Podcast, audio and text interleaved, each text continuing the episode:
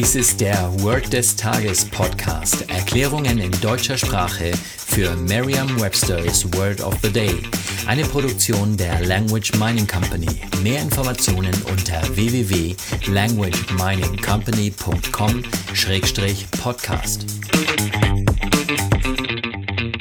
Das heutige Word des Tages ist Chasm, geschrieben C-H-A-S-M. Eine englische Definition ist a major division, separation or difference between two people, groups etc. Eine Übersetzung ins Deutsche ist so viel wie die Kluft. Hier ein Beispielsatz. Leaders tried to bridge a chasm between the two religious groups. Die Anführer versuchten, eine Kluft zwischen den beiden religiösen Gruppen zu überbrücken. Eine Möglichkeit, sich dieses Wort leicht zu merken, ist die Laute des Wortes mit bereits bekannten Wörtern aus dem Deutschen, dem Englischen oder einer anderen Sprache zu verbinden.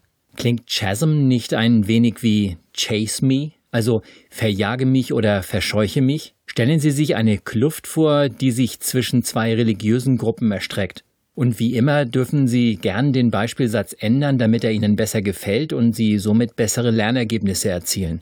Wenn jemand verjagt oder verscheucht wird, oder sagen Sie hier ruhig gechased wird, dann könnte es sein, dass er über den Buchstaben M stolpert. Das E von Chase fällt in die Kluft und ein M erscheint aus dem Nichts. Spielen Sie ruhig ein wenig mit den Bildern in Ihrem Kopf und sagen Sie jetzt noch einmal den Beispielsatz. Leaders try to bridge a chasm between the two religious groups. Vertrauen Sie dabei auf Ihre Vorstellungskraft. Je intensiver Sie sich die Situation vorstellen, desto länger bleibt die Bedeutung des Wortes und des ganzen Satzes in Ihrem Gedächtnis.